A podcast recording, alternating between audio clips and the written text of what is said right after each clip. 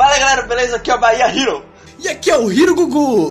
E esse é o Papo Anime 19 sobre My Hero Academia. Então vamos lá, né? Um mangá que tá sendo bastante falado aí. E vai estrear o anime agora, daqui uns dias que a gente estiver lançando esse vídeo. Então vamos lá.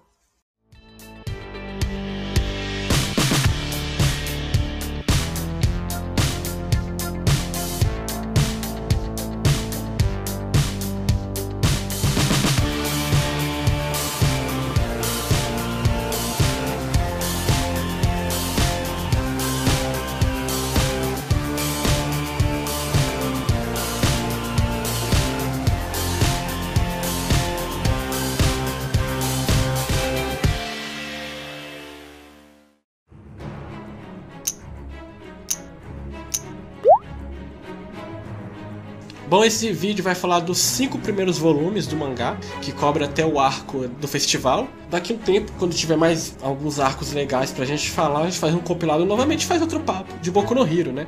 Bom, no universo do Boku no Hero, um, em um certo momento uma criança nasceu iluminada. E a partir dessa criança, basicamente 80% da sociedade começou a nascer com uma certa peculiaridade. Desde movimentar objetos até fazer explosões, ou seja lá o que for. Com o tempo, é, a sociedade passou a ter que se adequar a essa nova forma de viver. Então foi criada uma nova estrutura de leis. O mundo passou a ser dividido em duas partes, que no caso seria o dos vilões e os dos heróis. E para auxiliar os heróis a combater os vilões foi criada a Academia de Heróis Yuei, que basicamente era para ensinar esses heróis a como usar os seus poderes da forma certa. E o mais interessante é que eles categorizam isso não apenas para você combater o mal, mas também para ajudar a sociedade da forma científica, forma medicinal e assim vai. Então, basicamente todas as pessoas na atual sociedade são úteis a partir da sua peculiaridade, não da sua formação como a nossa atualmente é. É basicamente o sonho dos X-Men, né? Boku no Hero é a sociedade utópica dos X-Men. Exatamente, que no caso seria é, fazer com que todas essas pessoas que têm poderes é, vivessem de uma forma pacífica com quem não tem poder. De qualquer forma, não, não, existe nenhum conflito entre esses dois tipos de pessoas diferentes. Na verdade, acabou existindo um conflito entre vilões e heróis, o que é bastante legal que eles fazem algo tão simples, fica algo bem legal no mangá, né? E aí a gente já entra numa coisa legal que é esse conceito de herói que é abordado em Boku Hero, né? Então, até comentei isso com o Rodrigo antes de começar a gravar. Quando surge vários heróis em uma sociedade, a primeira coisa que você pensa é que vai ter poucos vilões para tantos heróis, demanda e oferta.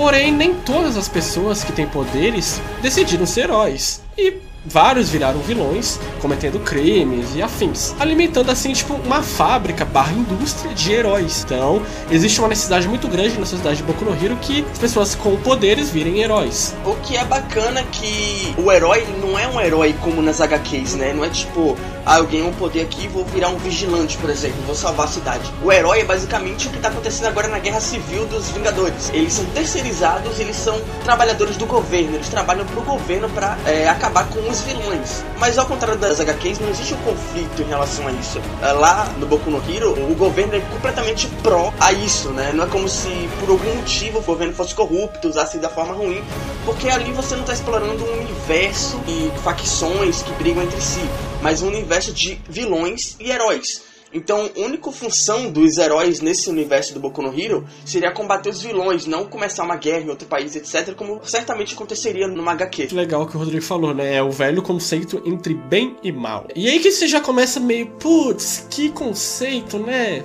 Clichêzinho. Mas aí depois Boku no Hero ele aprofunda esses conceitos, não pro lado do bem, mas pro lado do mal, né? O que seria o lado do mal? Seria simplesmente que não quer estar regrado, seria simplesmente não quer estar na listinha do governo, né? Porque como a gente falou aqui, é muito interessante que a sociedade é, terceiriza a segurança pública, né? Assalariando os heróis. E a gente vê que a polícia, ela tem um papel mais secundário aí, mais de auxílio. E o legal aí, a grande diferença também de uma HQ de herói, é que aqui existe muita questão do mérito de ser herói. Você ter o poder não é tudo. Você precisa chegar lá, entra na questão do shonen, que é melhor trabalhado aqui. Então mostra que o mérito é muito importante, mas não é tudo. E que é necessário ter muito auxílio, que é no caso do próprio Deku, que é o protagonista. Se você pode ter um poder foda, você pode ter o talento, você pode ter tudo, mas o auxílio para você chegar lá depende muito. É aquele clássico músico que é muito bom, mas ele não chega lá se ele não tiver uma boa gravador, bom empresário e por aí vai. E é detalhe que para chegar a esse mérito, como o Boku no Hero você você já sabe, ele mostra crianças, né, moleques, chegando nisso, virando heróis. Ele mostra também como é muito importante o pai e a mãe estar dentro desse sonho, que já é muito raro dentro de um shonen, né? E isso em Boku no Hero é leve e contínuo, né? Sem largar o clichê shonen, porque tem muitos clichês shonens aí, vai falar mais disso lá pra frente. Porém, é uma leitura de pegar e soltar. Então você tem o, o clichê shonen, você tem as pontas do shonen ali, você absorve aquilo tranquilamente pelo ritmo da história, que fala de um clichê que é heróis, né? Mas ela tem um ritmo tão tranquilo de ir, você acaba absorvendo boa parte dos clichês e você chega à grande trama da coisa, né? Que é mais no arco, da, no arco do festival e posterior a isso. E aí que entra o nosso querido protagonista, o Deku. E basicamente a gente falou aqui de uma sociedade com muitos heróis e tal, então com certeza, assim como o Naruto, o Luffy One Piece, o Ichigo em Bleach, por algum motivo eles já estão destinados a serem fodas, né? O Deku não, ele simplesmente não tem poder algum. Ele é uma das raras crianças da geração dele que não nasceu com, com nenhum poder. Isso. E uma coisa que eu e o Pedro estava, a gente estava conversando antes de começar o papo é que uma coisa bacana no Deku é a humildade dele, né? Porque ele não é arrogante, sabe? Tipo, ele quer ser o melhor, mas ele não expõe isso, tipo, da forma rebaixando alguém ou falando que ele vai ser melhor que o outro, etc., de uma forma que vai rebaixar. Ele simplesmente reconhece que ele não tem a peculiaridade, mas ele sabe que mesmo com esforço ele vai chegar lá, ele vai atrás desse esforço da forma que seja. Ele sabe que ele vai perder para tal pessoa, mas ele tenta ao máximo ganhar aquele maior inimigo dele, que é para superar e ele conseguir chegar onde ele quer, que no caso seria, que é clichê de sempre, né? O melhor de todos. É, ele é um otimista realista. É o clássico pessimista. Ele se põe para baixo. Ele se aceita, mas tem uma cena que o cara fala: ah, você tem que se matar, sabe? Se mata, seu lixo. Mesmo ele se aceitando como merda, ele não engole aquilo. Ele fala: não, não vou morrer, sabe? Eu não vou desistir simplesmente porque agora, neste momento, eu não me, eu não me vejo preparado, eu não me vejo como o melhor. Né? Eu ainda vou achar meus meios e tal. Ele é cabeça dura como todo protagonista. E é aquilo que a gente até falou, né? Antes de a gente gravar. Naruto, ele meio que dava de rebelde e falava que ele ia ser o ninja em pronto, né? O Deku, ele fala que quer ser o melhor, mas ele é realista da situação ruim dele ali de não ter poder nenhum. Isso, é porque no caso do Naruto, ele é como ele, como ele, ele era meio prepotente, né? Ele tipo, ah, eu só sei fazer. Qual é o nome do poder mesmo que ele vira vários Narutos? Kagebushi no Jutsu.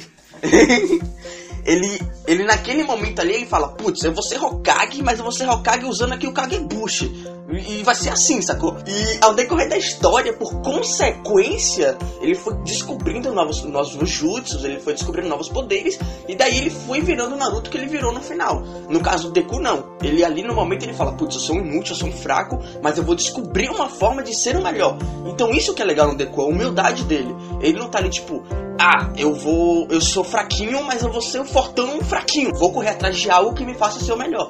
E é isso que é bacana no Deku. É legal isso que o Rodrigo falou dele descobrir como ser o melhor. Porque o Deku ele não tem poder nenhum, ele tem ciência disso. Então onde que ele se foca? No cérebro. Então ele é um estrategista nato, né? Tipo, ele Exato. anota, ele é dedicado. Como um herói, ele se dedica muito, sabe? Ele não tem poder algum, mas inveja da dedicação do moleque em, em querer ter, sei lá, só um poderzinho de gruda na parede, sabe? Legal que desde moleque ele vai estudando cada super-herói. Ah, na cabeça dele, a partir do momento que ele conseguir chegar aos pés, ou pelo menos chegar ao patamar de algum super-herói, ele vai conhecer aquele super-herói dos pés à cabeça e saber como lutar contra ele. E aí, um belo dia, ele tá lá, e aí ele encontra o ídolo dele, que é o herói número um, o All Might. E ele pede um autógrafo tal, ele quer saber de tudo. E aí ele descobre que o cara tá todo lascado da vida lá, tá pra se aposentar, já fez não sei quantas cirurgias. E o Deku ainda assim fica naquelas. O meu símbolo é isso, mas eu ainda não desisto, eu ainda acredito nele. Né? É isso, o que é bacana porque o All Might ele tem duas formas, né? Que é a forma dele poderosa e a forma dele fraca. Que ele consegue ficar sempre, poderosa no caso é o que ele faz esforço para chegar e ele tem um tempo para ficar naquilo. É, o Deku não se importa com a forma fraca, porque o que ele quer seguir é aquela forma forte, que é o símbolo. Aquele, aquele All Might, ele é o símbolo, é o que faz o Deku seguir em frente, então ele vai se basear naquilo. Não importa como o All Might ele age, depois ele atrás dos panos, ou como ele é atrás dos panos. O que importa é que ele, o que ele mostra pro mundo e o que ele faz é, em prol do mundo. Então o Deku ele vai atrás daquilo dali e ele vai fazer de tudo para chegar naquilo dali, entendeu? Então, por mais que o All Might ele seja fraco, coisa assim, o Deku continua com a ideologia dele, que é ser o melhor a partir daquele All Might poderoso. E aí surge alguns probleminhas, né? Algumas encheções de linguiça que vocês vão, já devem ver no primeiro episódio do Boku no Hero quando sair. E aí o All Might acha que o Deku tem mérito suficiente para virar um herói. E aí ele fala pro Deku que o segredo dele é que o poder dele, ele é passado, né? Ele fala que quer passar o poder pro Deku. Poder do herói número 1. Um tocar nisso que o Pedro falou, porque a gente percebe que o Boku no Hero toca muito na questão do mérito. Porque não basta você ter o seu poder ou coisa assim, você ser um herói. Você tem que ter, merecer aquilo. E apesar dele não ter nascido com os poderes, ele merece o poder muito mais do que qualquer um. Então o, o All Might vê muito isso nele. Decide ali treinar o Deku a ser o seu, o seu sucessor. Então assim a gente começa Boku no Hero, né? O All Knight ele vê um moleque fraco, um moleque medroso, mas um moleque de convicção. E vê um protagonista shonen. Que ele fala, é esse moleque aqui. Aí ele começa um treinamento, como o Rodrigo falou. E obviamente não é fácil, eles não têm tempo para isso, né? Tá ali diante do herói dele e o herói dele falou: "Você vai ser o meu sucessor". E ele sabe que ele vai ser o sucessor dele se ele se dedicar. Mas ao mesmo tempo que ele tá se dedicando, ele tá percebendo que aquilo dali é difícil, que qualquer um poderia ser melhor do que ele, entendeu? Por que dar um poder a uma pessoa que não tem poderes quando ele pode dar um poder a uma pessoa que tem um poder e chamar com poder e ser mais forte ainda? Então é uma coisa que você vai batendo no Boku no Hero e você vai vendo que o Deku realmente merece aquilo, porque não é como se ele quisesse aquilo mesmo, ele corre atrás daquilo, entendeu? Então é bem bacana isso porque o Deku ele começa a se questionar com o tempo se ele realmente merece, se ele realmente vai conseguir, mas lá no fundo ele quer aquilo, entendeu? Então não basta você querer, você tem que correr atrás. Uma coisa que eu acho muito legal na, na relação dos dois é que a dinâmica de sensei, né, de professor do All Might com o Deku, ela não é aquela coisa presa, simplesmente treinamento e simplesmente se esforçar. Os dois, eles, têm, eles não têm tempo, então um dinamismo de, de ensinamento, uma hora o outro tem que sair, uma hora o outro tem que sair, uma hora eles treinam, uma hora eles falam outra coisa. Então, toda hora, eles estão reiterando coisas necessárias para ser o sucessor e ser um herói, né? É isso, exatamente no caso ali, ambos têm que viver uma dupla, uma dupla personalidade, né? Basicamente. Porque o Deku, uma hora ele tem que ser um herói, uma hora ele tem que treinar com um cara que ele é um herói, mas ninguém sabe da outra personalidade dele. Então você vê toda essa correria e o Deku ele vai absorvendo isso aos poucos e vai tomando lições aos poucos. Tanto que tem coisas que chega lá no quarto volume que o All Might tá falando pro Deku e o Deku falou: Pô, por que você não me falou isso antes? E ele fala: ah, Você não me perguntou, mas na verdade é porque ambos não tinham tempo para conversar sobre, entendeu? Então você vai vendo que os ensinamentos vão passando aos poucos e o Deku vai absorvendo aos poucos. Ele vai crescendo com isso, tanto com os ensinamentos dele quanto os próprios pensamentos que ele vinha trazendo desde guri. All Might ele é dedicado também. Ele procura ser um professor melhor, né? Isso que é legal, porque ambos estão indecisos, mas ambos sabem o que fazer. Bom, vamos ao conceito de superação, porque aí o Deku ele começa a treinar com a Knight e tal, e aí ele tem um objetivo que é entrar na, na, na, academia de heróis e tal, e a gente vai falar aqui o restante, porque já é spoiler. E aí que eu acho muito legal no Boku no Hero foi o que eu consegui tirar de mais concreto aqui da obra, nesses cinco volumes, que é o conceito de superação, né? Aqui o poderoso é normal. Então como superar isso, né? O, o herói com mega poderes é normal? Então, como que eu posso ser melhor que isso? De sempre dar o tudo de si, né? O autor do Boku no Hero, ele teve alguns fracassos já de mangá. Então parece que o Boku no Hero é o melhor dele, né? É a superação dele, é o superar dele. Esse conceito de superação lembra muito o Além Homem de Nietzsche. O Além Homem de Nietzsche, ele fala no livro Assim Falava Zarustra. É, no livro, Nietzsche ele cria uma tese onde Deus morreu e é preciso que um super-homem chegue para ser o ideal de todos, assim como Deus era. E assim, para se tornar um símbolo como um Deus, esse super-homem seria superado, e o que superou ele também, e logo seria superado, e aí criaria um ciclo de superação até chegar no último homem e voltarmos ao conceito de Deus. Então, será que o All Might não é um super-homem a ser superado? E após ele, outros também seriam até voltarmos a estaca zero? Legal que o Nietzsche disse que para o super-homem surgir, primeiro a igreja deveria deixar de existir. Ou seja, a instituição que regra a palavra de Deus, né? A igreja. E será que no Boku no Hero não é a academia a instituição que regra a palavra dos heróis também não deveria deixar de existir para surgir realmente o último herói? Tem até uma frase do Nietzsche mesmo, vai estar na tela aí a frase, mas eu vou tentar arriscar aqui. Aquilo que serve de alimento e de bálsamo para um tipo de super-homem deve ser quase um veneno para um tipo bem mais diverso e inferior. Ou seja, aquilo que é, é, grande, chamativo, épico para uma pessoa super, para uma pessoa engajada, para uma pessoa motivada, para uma pessoa que é o contrário, né, para uma pessoa de outra visão, aquilo não é motivador, aquilo não é símbolo, aquilo é o contrário, aquilo é inveja, é vários outros tipos de sentimentos, menos um sentimento positivo. Isso compila demais com a frase do All Knight que ele fala que o símbolo do herói, do protetor do mundo, é necessário para que a sociedade não caia em seu lado ruim. É muito parecido com o discurso da igreja, né? Todos têm que estar dentro da igreja, todos têm que estar unidos para ninguém se desvirtuar para o caminho ruim. Muito interessante isso a partir do momento que você coloca pessoas completamente inferiores perto de pessoas que são completamente superiores, essas pessoas inferiores acabam criando, como o Pedro falou, inveja ou vários outros sentimentos que no caso seria o ódio. No caso do Boku no Hero, essas pessoas acabam tendo esse ódio para essa pessoa superior, que no caso seria o All Might, viram os vilões. A gente acaba tendo essa guerra aí dos dois lados. Por um lado que é, no caso, o símbolo da sociedade, o símbolo da paz, e as pessoas que se sentem ofendidas por esse símbolo, que correm atrás para destruir esse símbolo e assim superá-lo, só que de uma forma negativa. E vamos lembrar que até pouco tempo atrás, e muitas pessoas ainda hoje, consideram a igreja um símbolo da paz. Então será que a academia é vista de uma forma, ela será mesmo que ela é um símbolo da paz? Ou ela é um regramento de uma ideologia? É mesmo só bem e mal? Será que seguir o profissionalismo de herói é algo bom? Será que não existe outras coisas? Será que não só um regramento de ideias, né? Então, muito legal esse conceito de super-herói de Boku no Hero que encaixa bem com a filosofia do Nietzsche, né? Afinal, eles pegam ali crianças, né? Um garoto de 15 anos é uma criança e eles estão doutrinando elas desde guri. Ou seja, desde pequeno você está colocando as ideologias daqueles professores ali. Existem pessoas do lado de fora que podem ver aquilo da forma errada e ser e aspas, do anime ou do mangá. Isso a gente vê não só em mangá, mas também tem muito nas HQs, né? Porque muitas das vezes, na verdade, você acaba concordando um pouco com a ideologia do vilão. Então você acaba se perguntando: será que aquele cara é realmente vilão? Ou ele só está sendo colocado como vilão porque ele tem uma ideologia diferente do herói? Porque, putz, eu tô concordando muito mais com o cara ali, sacou? Então você traz isso muito pro Boku no Hero também. Porque acaba surgindo vilões que querem acabar com o Omnight só porque ele tem uma ideologia diferente. Boku no Hero ele tem muitos pontos fortes, mas um ponto fraco, como o Pedro falou no início, esse é um ponto fraco que ele consegue ser bem engolido no mangá, mas que de qualquer forma é um ponto fraco, é a mecânica shonen, né? Eu exatamente não posso chamar de ponto fraco porque isso vai de gosto. E sempre seguir aquele ritmo de, da shonen jump, então, isso vai muito mais do gosto de cada pessoa.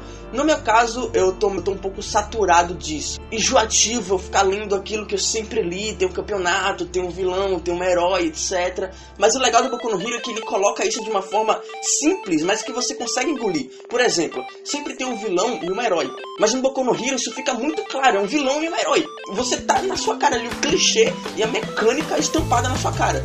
Mas mesmo assim não deixa de ser algo que você já tá meio pra lá e pra cá, entendeu? Pra mim foi muito duro começar a ler o mangá com essa mecânica shonen. Foi algo bem desmotivante, assim. Ah, sério, cara? O arco do festival é algo que dá um pum, Na trama, né? Porque o arco do festival ele é uma separação entre a historinha simples que tá rolando até a trama. Então dali passa de brincadeira e passa a ser trama. Transição ali do, do me da mecânica shonen pesada mesmo para uma mais bem mais leve, que é quando começa mesmo a trama. Para mim, pro Pedro, na verdade, que ele acabou de falar, é, acaba sendo um pouco chato você começar lendo aquilo que você sempre lê, sempre assiste, só que com um enredo diferente só, entendeu? Mas com o tempo você vai engolindo, ainda mais porque Boku no Hero é uma, uma narrativa bem leve, né?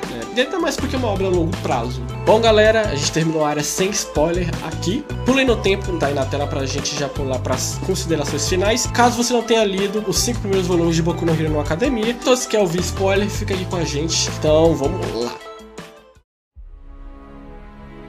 Bom, a gente ao decorrer aí, né, o, o Deku obviamente entra na academia, né, com o esforço dele e tal. E aí a gente vai aprender um pouco do que é um, umas coisinhas de herói aqui a colar. E aí a gente entra no grande arco, que é o arco do festival, né? Que é onde eles têm que mostrar a força deles em uma série de etapas. E o arco do festival, como a gente disse na área sem spoiler, é uma transição, né? Entre a história e a trama de verdade. E a gente conhece mais os personagens, né? Eu acho que foi um arco muito interessante, é, porque se você queria porrada, esse arco te dá. Se você queria desenvolvimento de personagem, esse arco te dá. Se você queria aprofundar na trama, esse arco te dá. Se você queria intriga, esse arco te dá.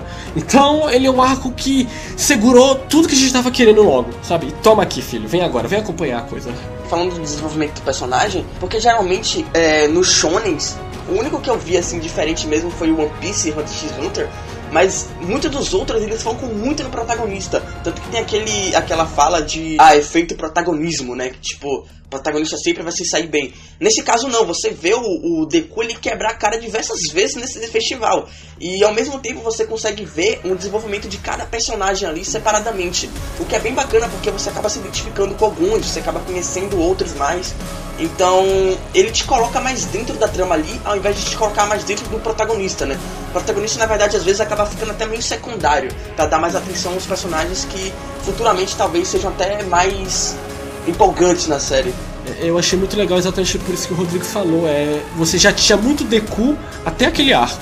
Então chega, vamos falar desses caras aqui. E aí eu acho que a, a corrida de cavalo, meu Deus, que.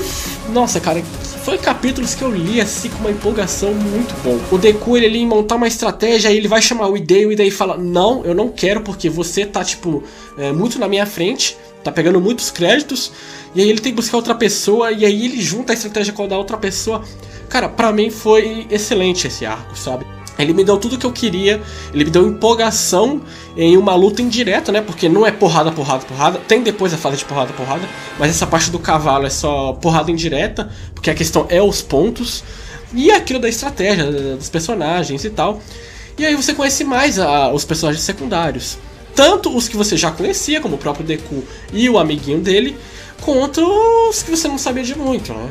Eu acho muito legal desse arco é, que ele fala muito da competição entre heróis, né? E auxílio entre heróis. Depois que o, o Deku ele fica em primeiro lugar na primeira fase, né? É, na segunda fase, que é a do cavalo, os pontos dele valem tipo milhões. E aí ele tem uma frase muito interessante dele que ele chega no cavalo e tá todo mundo querendo pegar ele. Ele fala: ah, é, agora que eu sou o primeiro, todo mundo é meu inimigo. Ele sente o peso que tem nas costas. Além dos companheiros dele do cavalo, né, tem a questão que todo mundo quer superar ele.